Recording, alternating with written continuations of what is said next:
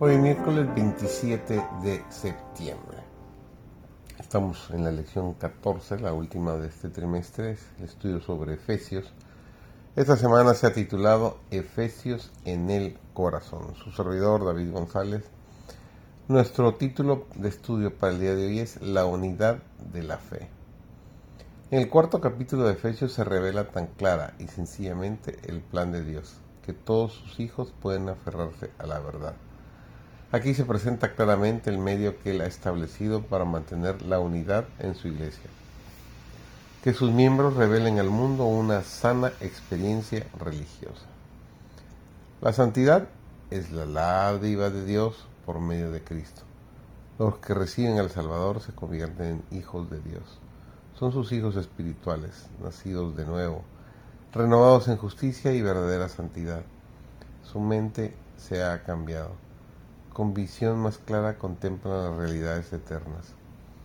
Nuestro propósito debiera ser infundir toda la amabilidad posible en nuestra vida y hacer todos los valores posibles a los que nos rodean. Las palabras bondadosas nunca se pierden. Jesús las registra como si hubieran sido dirigidas a Él mismo. Sembrad semillas de bondad, de amor y de ternura, y florecerán y darán fruto. No es cosa de poca monta transformar una mente terrenal que ama el pecado e inducirla a comprender el indescriptible amor de Dios. Los encantos de su gracia y la excelencia de Dios, de tal manera que el alma se impregne del amor divino y sea cautivada por los misterios celestiales.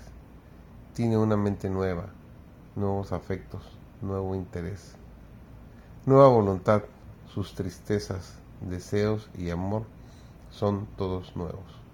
Considera ahora todas las riquezas y gloria del cielo que antes no le atraía. Y lo contempla como su patria futura, donde verá, amará y alabará a aquel que le ha redimido con su sangre preciosa. La unidad cristiana constituye una fuerza poderosa. Proclama a los cuatro vientos que quienes la manifiestan son hijos de Dios ejerce una influencia irresistible sobre el mundo, revelando que a pesar de nuestras características humanas, podemos ser participantes de la naturaleza divina, habiendo huido de la corrupción que hay en el mundo a causa de las pasiones, nos dice el apóstol Pedro en su segunda epístola, el capítulo 1 y en el versículo 4.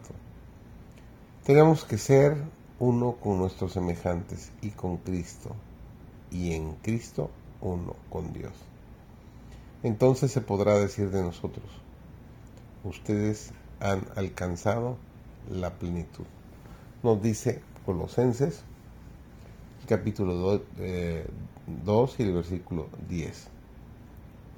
Y cada cual debe ocupar el lugar que se le asigne y hacer la obra que se le haya encomendado.